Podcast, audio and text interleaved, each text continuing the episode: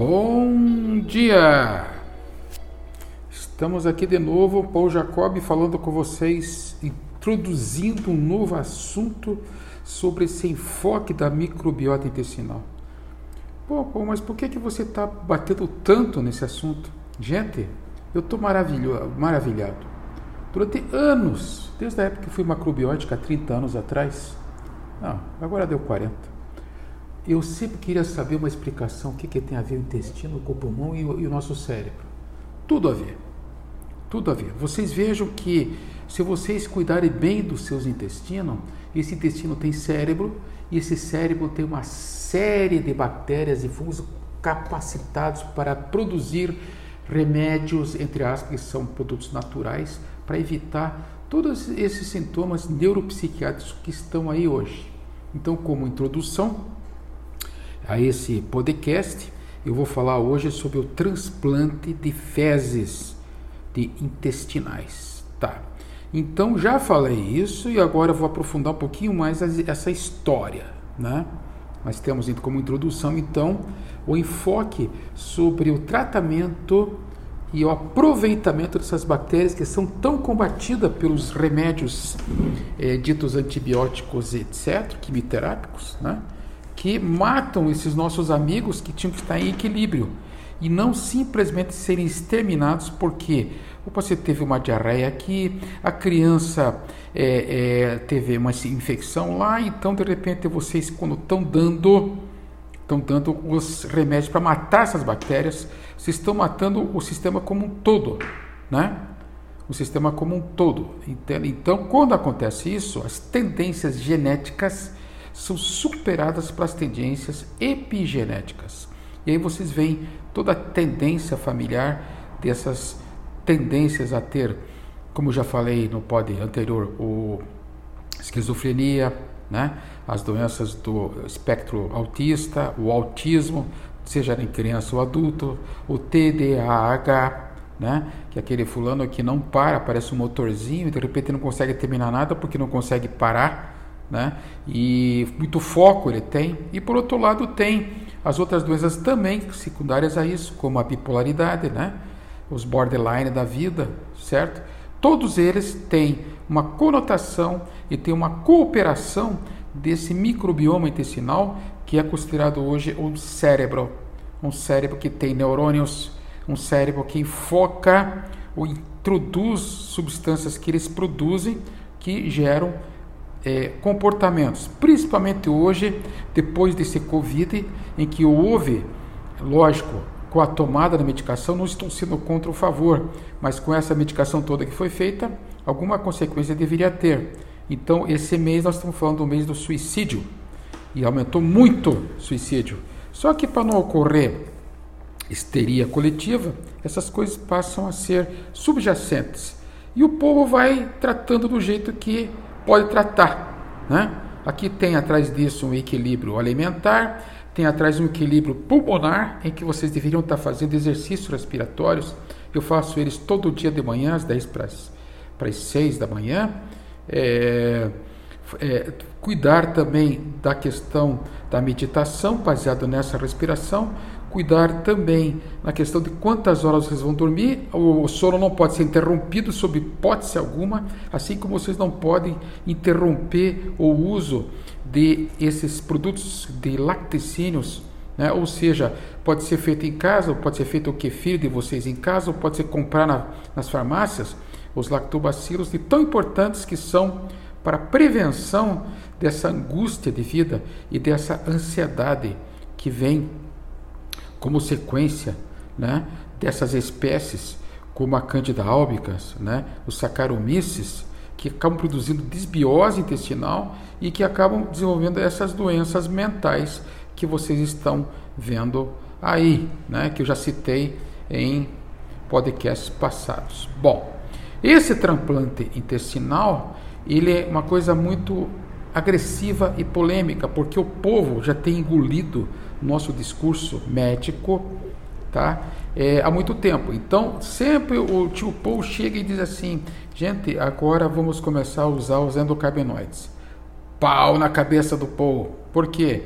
Ah, isso aí é um absurdo, isso aí é da maconha. Gente, separe a parte da maconha com a parte dos CDB1, CDB2, que vocês vão ter o fruto do desenvolvimento em vocês da recuperação do seu sistema nervoso e do sistema imunológico, sem se drogar, sem se viciar. Muito bem, tenho algumas publicações sobre endocarbinoides, mas como eu falei para vocês, é uma coisa polêmica, né?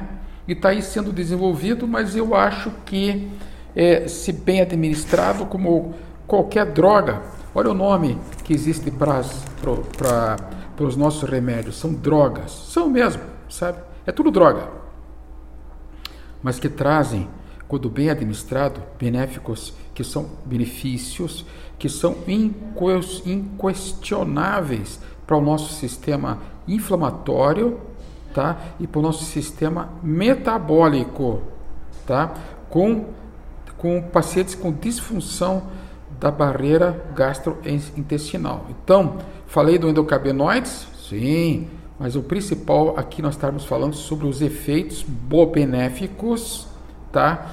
Dessa visão em que vocês têm que ter esse equilíbrio intestinal de uma maneira como se fosse um brinco, tá? Não matem suas bactérias, administrem elas, se tornem amigos delas, tá? Toxoplasma gondii não é bom, só, ele só vai ficar nos seus intestinos por uma questão de disfunção da, da, da, da barreira gastro, é, chamada gasta, barreira gastrointestinal, certo? Ou por um processo de um perfil inflamatório muito grande ou alterações do sistema metabólico, que ele também influencia. Que, que história é essa, pô, de sistema metabólico? Sim, a síndrome X. Vocês têm lá um dos principais efeitos da síndrome X é a diabetes. Hoje pegando mais de 6 milhões de brasileiros, tudo de classe média, média alta, tá? Que estão se batendo por estar com essa doença e com outras doenças também, tá? Então, é, vamos citar aqui para vocês, citar para vocês o, as funções, as indicações do transplante intestinal. Transplante de fezes, transplante de cocô, de gente normal que eles pegam, eles encapsulam e vocês podem tomar sob forma de cápsula. Ou, como fazer na China, fazer uma transfusão via cânulas, em que eles colocam as fezes de um ser humano dito normal e que tenha essa flora intestinal medida e sabendo como é que ela está funcionando e passam para vocês, né? Passando para vocês saúde através disso, tá? Mas daí Pô, para que, que serve isso? Uma série de doenças, gente.